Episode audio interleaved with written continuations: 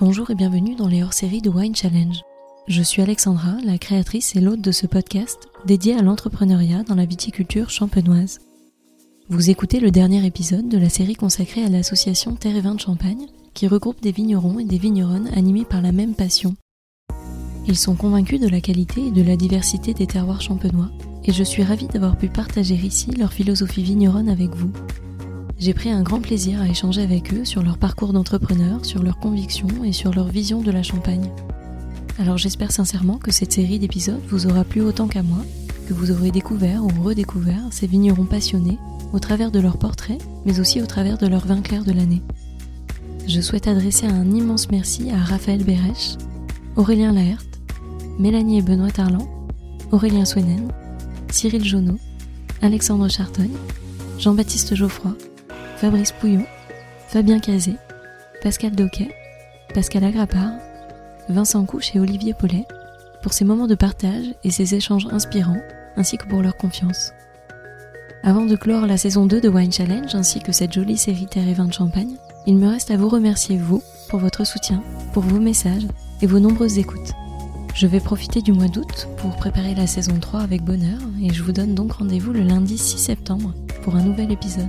D'ici là, je vous souhaite à toutes et à tous un très bel été, de jolies visites dans les vignobles, de bonnes expériences de dégustation auprès des vigneronnes et des vignerons passionnés, en Champagne et partout ailleurs. Allez, sans plus tarder, place à l'épisode du jour aux côtés de Jean-Baptiste Geoffroy à Haï pour écouter ou réécouter notre conversation enregistrée en janvier dernier. Belle écoute à toutes et à tous et à très bientôt.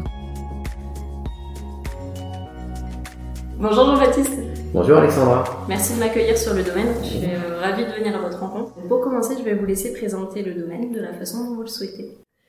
Euh, le Champagne Geoffroy, il est originaire du village de Cumières. Moi, je suis la, la troisième génération à gérer cette maison. Le premier qui a commencé lui-même à faire euh, son champagne était mon grand-père, après la, la, Deuxième Guerre mondiale, sachant que mon arrière-grand-père est, est, décédé euh, durant la Première Guerre mondiale, à, à l'âge de 27 ans. Et donc c'est Roger Geoffroy, mon grand-père, qui a créé le domaine avec sa marque euh, Roger Geoffroy. Donc on exploite une quinzaine d'hectares sur plusieurs terroirs, terroirs essentiellement de Cumières, où on a principalement de racines familiales, Damery, Fleury-la-Rivière et Auvillers.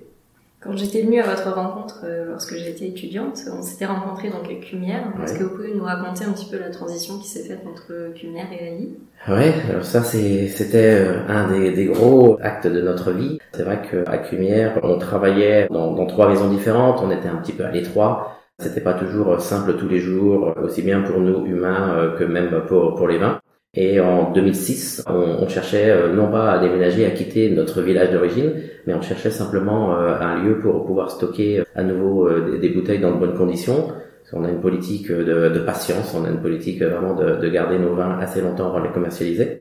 Et quand on a eu l'opportunité de visiter ces nouveaux locaux, nouveaux pour nous, mais très anciens, vous avez vu le charme, on est début 20e siècle, à Haï, on nous a dit, mais ce n'est pas à louer, mais c'est à vendre. Et donc en 2006, il a fallu qu'on fasse une, proposition très très rapidement pour se positionner. Donc immédiatement, en visitant euh, pour la première fois ce lieu, euh, j'ai tout de suite vu bah, tout ce que je recherchais, c'est-à-dire avoir la possibilité de pouvoir mettre dans un seul lieu euh, toute notre production de vin, un stockage de qualité, c'est-à-dire le stockage, on a des caves qui sont à 15 mètres de profondeur, où on peut stocker plusieurs milliers de bouteilles, avec toujours une température constante, humidité constante. Et puis la cerise sur le gâteau, bah, c'était, on est dans une partie du village qui est assez raide, trois étages supérieurs. Donc on a décidé de, de mettre nos, nos, pressoirs tout en haut, et donc on travaille 100% par gravité. Voilà. Et puis après, on est à I, donc qui est un cru prestigieux de la Champagne, euh, en ayant toujours la transparence que on n'a pas de vigne à I, hein, donc c'est bien, ça provient bien de Cumières, les raisins, et puis on est rapidement, on est à 6 km. Et comment ça a été accepté ou vu, perçu par vos clients à cette époque-là? Oh bah, il a fallu communiquer un petit peu. Comme je l'expliquais, c'est quand même assez rare euh, qu'un vigneron qui a les racines ancrées euh, comme sa vigne euh, dans son terroir et dans son village quitte un village. Donc il a fallu communiquer, mais bon, en expliquant, ça s'est vraiment bien passé. Voilà, après la crainte, c'était peut-être un peu plus mon père à l'époque, parce que voilà, lui, il est encore peut-être plus enraciné que moi, parce qu'il est né à Cumières, pas moi. Mais mon père a une grande ouverture d'esprit, et il a tout de suite vu qu'on ferait du meilleur travail ici. Est-ce que toutes les vignes sont situées sur Cumière ou est-ce qu'il y a d'autres villages qui sont concernés? Non, il y a d'autres villages qui sont concernés. Donc le plus gros, vraiment le plus gros du vignoble, il est sur Cumière, puisqu'on a, on travaille sur 11 hectares sur Cumière, euh, avec les trois cépages, majoritairement des, des raisins noirs, du, du, pinot noir et du meunier. On a un tout petit bout sur le terroir d'Auvillé. Côté Cumière, en allant vers Damery, on travaille sur un hectare. Et puis on a deux hectares euh, et demi sur Fleury-la-Rivière, donc juste derrière Damery, un fond de vallée un petit peu plus froid. Et quel est votre cépage coup de cœur? Ah Question piège. Ah ouais, euh, non, euh, cépage coup de cœur, bah, ça va être un cépage noir obligatoirement. Donc, euh, je veux dire, euh, je sais pas si j'ai une préférence entre le meunier et le pinot, parce que j'aime vraiment les deux, qui vont donner des, des spécificités différentes sur des terroirs différents. je les vinifie tous les deux aussi bien en blanc pour faire du champagne qu'en rouge pour faire du cumière rouge. Donc j'aime bien vraiment le caractère de ces deux cépages. Je, je peux pas mener une préférence. Et est-ce que vous travaillez des vieux cépages de champagne? Oui, on a un petit peu. On a monté un projet euh, en 2004. En 2004, on a, on a arraché une vigne qui est une des vignes les plus vieilles de la famille, qui s'appelle les Outrants, euh, une parcelle qui était en pinot noir. On a décidé de, de replanter en complantation, dans laquelle on a planté un petit peu d'arban et de petits méliers mais qui ne sont pas vinifiés individuellement. Comme c'est une complantation, l'objectif était de masquer l'espèce cépage de façon à faire ressortir au maximum l'aspect terroir. Et aujourd'hui, quelle est la philosophie de la maison par rapport à la vinification des cuvées? Alors la vinification, bah, c'est une philosophie qui est assez simple. Hein. On essaie de vraiment euh, intervenir le moins possible.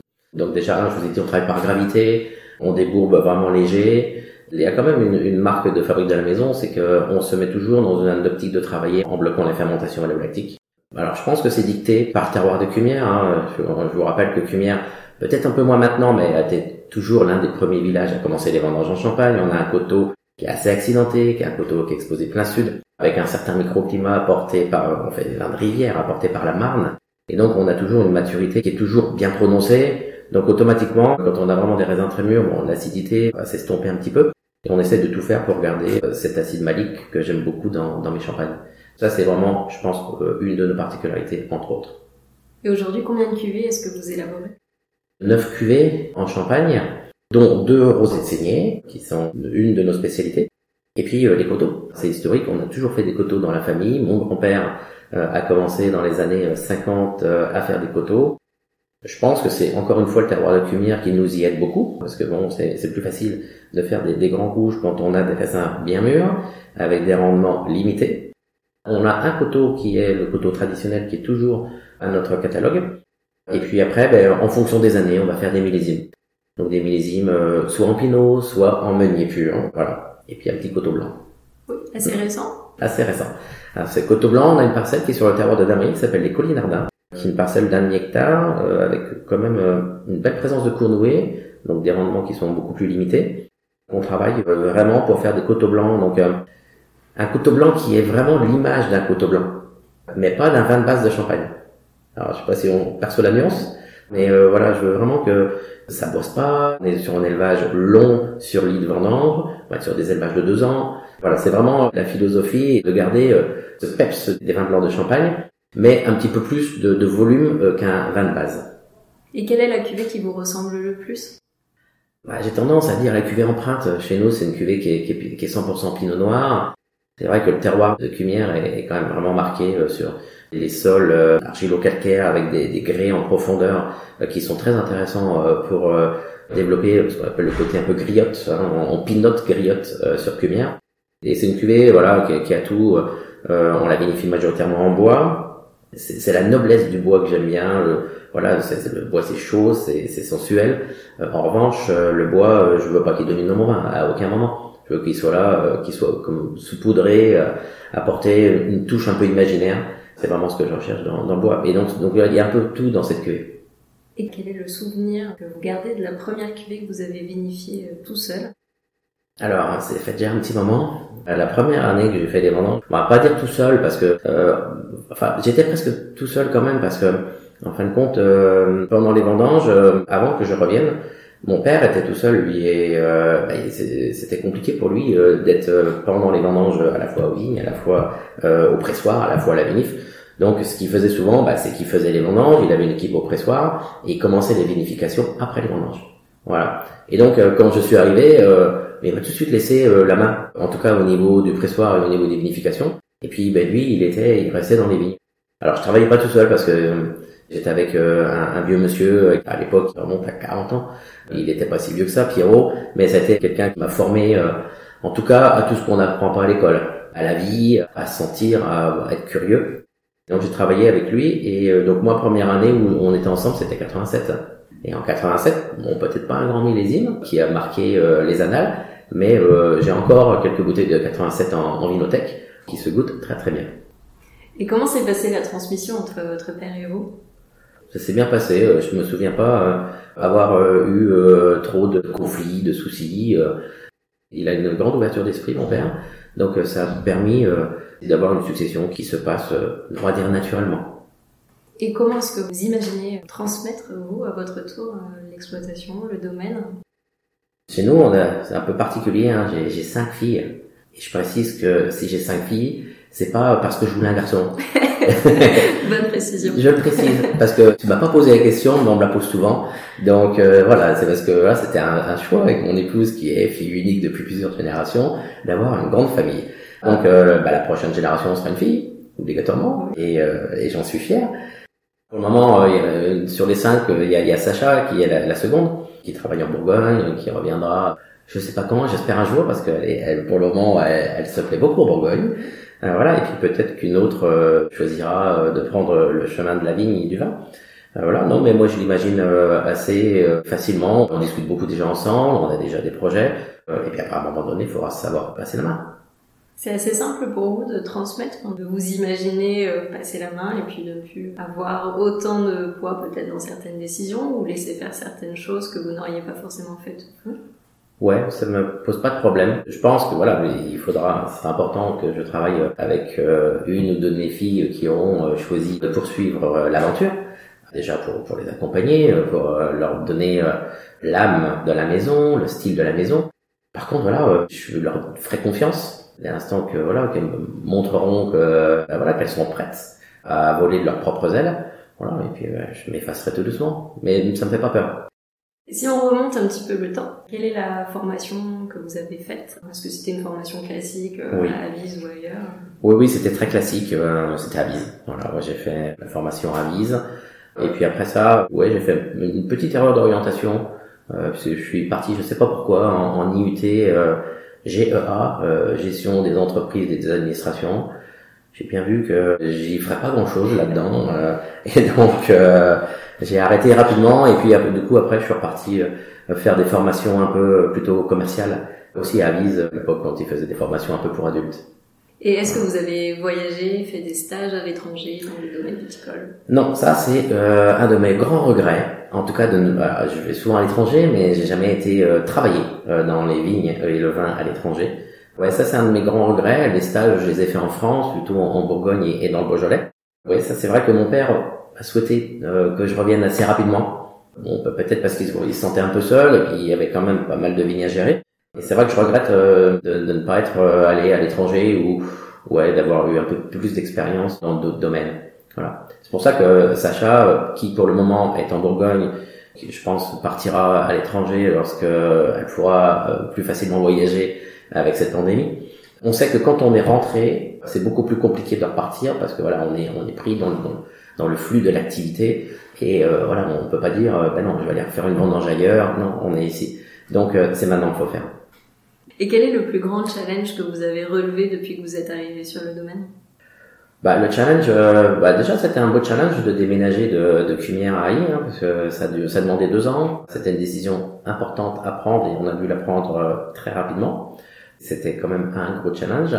Voilà, bon après les, les, les, prochains, bah ouais, ça va être la transmission, c'est un challenge de, de, transmettre un outil de travail euh, qui va bien, de transmettre dans de bonnes conditions. Voilà, et puis après, bah, si on peut appeler ça, appeler ça des challenges, mais euh, dans, dans les vignes, dans les vignes, euh, voilà, on, on, se lance de plus en plus. Euh, bah, c'est un mot à la mode, hein, l'agroforesterie, mais on a replanté des arbres, on replante beaucoup de haies. On essaie de comprendre un peu, de ramener un petit peu plus de diversité dans le paysage champenois. On essaie aussi d'avancer dans ce sens. Et par rapport à la viticulture, vous parlez de l'agroforesterie, est-ce qu'il y a d'autres méthodes que vous suivez? Est-ce que vous vous êtes intéressé à la biodynamie, ou tout ce qui touche au bio, au mmh. cycle lunaire? Ouais, on s'y intéresse. déjà, on était très proche hein, de, de, de, tout cette, on va dire, mouvance, dans la mesure où, euh, bah, déjà, au niveau euh, travail du sol, ça fait euh, plus de 40 ans que l'on travaille le sol sans aucun herbicide. Donc c'est déjà, je pense, une des, des, mesures essentielles de la culture biologique. Voilà, après, bon, les traitements, on essaie d'être le maximum en produits de contact. En revanche, voilà, je m'interdis vraiment pas de, de mettre un produit de synthèse pour deux raisons, parce que je ne veux pas rentrer dans, un carcan euh, fermé. Le terroir de Cumière, il est, assez compliqué à travailler. Hein. toujours, il y a des terroirs aussi qui sont plus simples que d'autres euh, à être en bio. C'est le temps de rentrer dans la possibilité de rentrer dans les vignes après une pluie. Euh, si on est dans des terroirs très calcaires, un peu assez plats, ben, on va rentrer beaucoup plus facilement après une pluie, alors que Cumière, qui est quand même assez pentu, assez accidenté, sur de l'argilo-calcaire, on n'y rentre pas aussi facilement. Et ça, ça détermine euh, la facilité pour moi de se convertir en bio ou pas. Donc c'est pour ça que je veux vraiment pas fermer la porte à utiliser un ou deux produits euh, chimiques. Mais malgré tout, on s'est dit, il faut quand même qu'on essaie, qu'on aille plus loin, voir la faisabilité. Donc on a mis 3 hectares depuis 3 ans en bio, mais euh, pour moi c'était pas suffisant. Je voulais voir un peu l'impact de la biodynamie. Donc après avoir suivi des formations, rencontré pas mal de vignerons qui sont en biodynamie, on s'expérimente pour voir depuis trois ans la biodynamie. tout ça s'est fait à la main, machine à dos, voilà. Et est-ce que vous commencez à avoir des résultats sur les vins? C'est encore un petit peu tôt à mon avis. Parce que je pense qu'on saute pas d'un extrême à l'autre. On n'est pas du conventionnel pur à du zéro chimie. On était déjà euh, bien avancé euh, au niveau de, bah, du travail du sol, donc de, des sols vivants. On était bien avancé euh, à ne pas utiliser trop de chimie. Donc, je pense qu'il va falloir un petit peu plus de temps pour que je puisse le, percevoir euh, dans les vins. Mais en tout cas, euh, tous les vins sont isolés. Euh, c'est des parcelles. tous les vins sont isolés en cuverie. Et puis, on a même maintenant des, des bouteilles qui sont 100% maintenant faits en biodynamie, mais je recherche aucune conversion ou aucun label. Donc, on verra. Et est-ce que vous pensez que la Champagne va évoluer vers un label obligatoire pour tout le monde ou comment est-ce que vous voyez évoluer la Champagne en règle générale? Label obligatoire pour tout le monde, ça me paraît un peu compliqué, même si euh, le comité Champagne a quand même a fait pour moi du bon travail avec euh, la certification VDC. On, se rend compte que de plus en plus de vignerons se dirigent vers euh, l'HVE, le VDC. Je pense que c'est une bonne chose, une prise de conscience générale. On se rend compte que même les grandes maisons hein, maintenant s'y intéressent énormément. On voit le vignoble qui verdit plus, donc euh, c'est aussi dans le bon sens, c'est un bon signe. Après, quant à l'imposer, je vois comme pas mal de difficultés. Et comment est-ce que vous pensez que la Champagne va pouvoir bouger plus que ce qu'elle le fait actuellement? Bah, je trouve qu'elle bouge déjà quand même pas mal. Il y a déjà eu pas mal d'avancées au niveau vignoble, donc on peut encore parfaire les choses, bien évidemment. Au niveau œnotourisme, là, je pense qu'on a encore un petit peu de travail à faire. La Champagne, euh, pas oublier, elle est classée euh, patrimoine mondial de l'UNESCO depuis 2015. Et euh, je trouve que bon, elle s'embellit un petit peu, mais euh, si on fait la route des vins d'Alsace, si on va faire la route euh, en Bourgogne, on se rend compte quand même que la Champagne, a encore un petit peu de travail à faire pour moi. Et puis les mentalités aussi, ouvrir les portes. C'est quand même important. si on attire des touristes, essayons de les garder un petit peu plus longtemps chez nous. Pour ça, il faut qu'ils puissent visiter des vignerons, écouter des histoires, s'imprégner de nos histoires, s'imprégner de nos vins, des philosophies de chacun et puis de la passion de chacun. Et c'est important de, de, continuer à, surtout à recevoir les clients. Et c'est ce que vous faites vous sur le ah, oui, oui, bien sûr. Oui, nous on est, on reçoit euh, régulièrement. Alors, on essaie bien sûr de recevoir ce rendez-vous. C'est assez bon enfant, hein, donc euh, s'il y a quelqu'un qui, qui sonne, on va pas lui fermer la porte au nez, euh, on va l'accueillir. Et oui, oui, on, on, continue à recevoir, à apporter des, des visites de cave, des dégustations. Moi personnellement, je le considère comme un devoir. Et quelle est la facette de votre métier que vous préférez? Ah, Je ne sais pas si je préfère une, facette parce qu'elles sont, elles sont toutes. On a un métier qui est tellement varié. Tous les matins, euh, on se lève, euh, on va pas faire une, seule chose euh, identique tous les jours. Aussi bien être euh, une journée dans les vignes à tailler que soutirer des, des barriques, à recevoir des clients, aller présenter nos vins à cavistes. Alors ouais, bien sûr, on va dire la vigne. La vigne, c'est important, bien évidemment, parce que c'est le point de départ. On ne fera pas de grand vin sans grand raisin. Euh, voilà, mais après, euh, je pense que c'est aussi euh, tout, tout le travail qui en découle. Et est-ce que vous vous sentez entrepreneur aujourd'hui? Oui, je pense, ouais, je pense. On a déjà, on a, on a une entreprise à gérer, à manager. Entrepreneur, ça veut dire pour moi investir. Il faut toujours investir, manager une équipe. Et j'aime bien moi dire ici euh, qu'on essaie de faire ça en bon père de famille. C'est-à-dire que qu'on essaie d'avoir vraiment des rapports euh, avec nos salariés qui soient au plus proches de partage. Je vous donne un exemple. Tout, on, on est assez souvent, on travaille ensemble. Hein, il n'y a pas un patron. non, on travaille ensemble régulièrement. Mais euh, on essaie de se poser aussi, par exemple, avec les salariés. C'est-à-dire qu'une fois tous les deux mois, dans cette salle, on va se réunir et puis c'est un peu euh, la lettre ouverte. Chacun prend la parole et euh, dit ce qui va, ce qui va pas, ce qui serait bien de faire pour améliorer. Est-ce qu'il faudrait pas changer un matériel ou puis on finit par des petites dégustations à l'aveugle de bouteilles de confrères et d'amis lions pour essayer de les imprégner de, de, ce qui peut être fait ailleurs. Donc ça, je pense que c'est c'est vraiment important et sympa. Par exemple, moi, je, je considère que je suis là pour euh, donner euh, une impulsion sur euh, des orientations, mais si je le fais tout seul, ça marchera pas. Donc là où je suis super content, c'est que toute mon équipe, quand je leur ai dit bon bah écoutez, on va on va faire 3 hectares en bio et en biodynamie, ils étaient tous heureux comme tout, de se renouveler, de d'apprendre quelque chose de différent. Ils sont curieux de voir l'impact que ça va avoir rapidement dans les vignes. Sans eux, je ne pourrais pas le faire.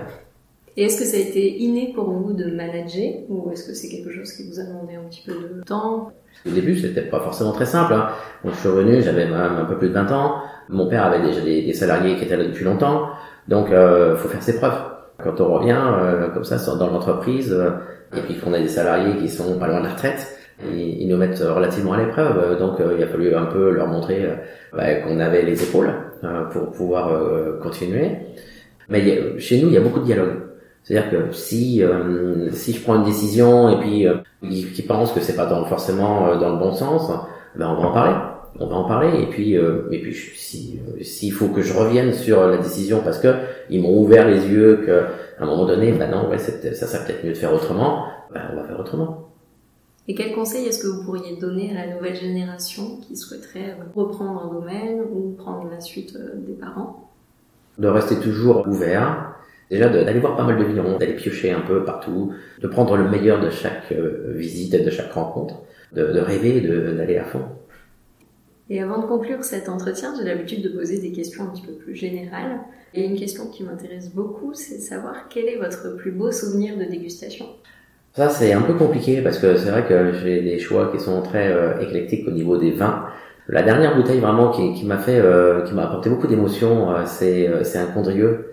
J'aime beaucoup ce cépage Vionnier de, chez Georges Vernet, qui pour moi reste, je pense l'un des l'un des papes, en tout cas pour le Condrieux.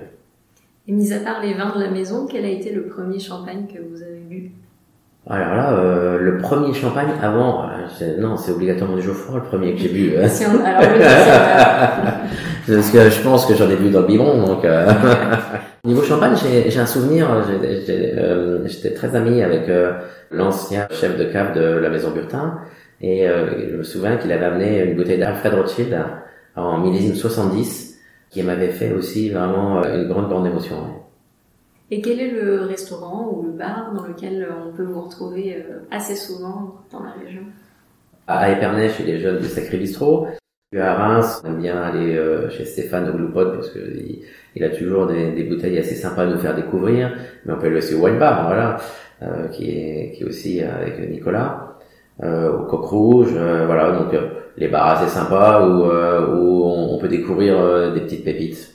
Et quelle est la balade incontournable autour de chez vous que vous pourriez conseiller aux auditeurs auditrices? Les coteaux historiques de la Champagne, entre entre Damery ici, à I, voilà, vous mettez euh, rive droite et puis vous marchez là le long euh, de la forêt, vous avez euh, des vues. Bah, je vais pas dire la plus belle vue de la Champagne parce qu'on va dire que je suis chauvin, mais vous avez une vue exceptionnelle. Et est-ce que vous auriez des recommandations à faire, que ce soit des livres, des vidéos, des conférences auxquelles vous avez assisté, qui vous ont particulièrement marqué, que vous souhaiteriez partager aujourd'hui? J'aime bien aller voir pas mal de vidéos sur YouTube. Je pense que c'est vraiment intéressant pour, pour apprendre. Je fais partie de l'association Arbres et Paysages en Champagne. Je regarde beaucoup de choses sur l'agroforesterie, sur les composts, sur euh, les couverts végétaux. Voilà, on parle beaucoup des couverts végétaux. J'y suis pas euh, encore passé, mais je pense que ça peut être euh, intéressant d'essayer. même si je pense que c'est un peu compliqué, mais rien n'est impossible et c'est peut-être une solution d'avenir pour essayer de garder les sols encore plus vivants et surtout les sols couverts. J'ai l'habitude de laisser le mot de la fin à mes invités. Quel pourrait être le mot qui résume le mieux votre état d'esprit du moment? On vit une période compliquée, donc euh, je pense qu'il faut faire preuve d'optimisme et d'enthousiasme. Je vous remercie pour votre temps. J'étais ravie de revenir vous voir hein, quelques années plus tard. Ça fut un plaisir, merci. Merci beaucoup, à bientôt. Merci à toutes et à tous d'avoir écouté cet épisode. J'espère vraiment qu'il vous a plu et qu'il vous a donné envie d'en savoir plus sur l'invité du jour.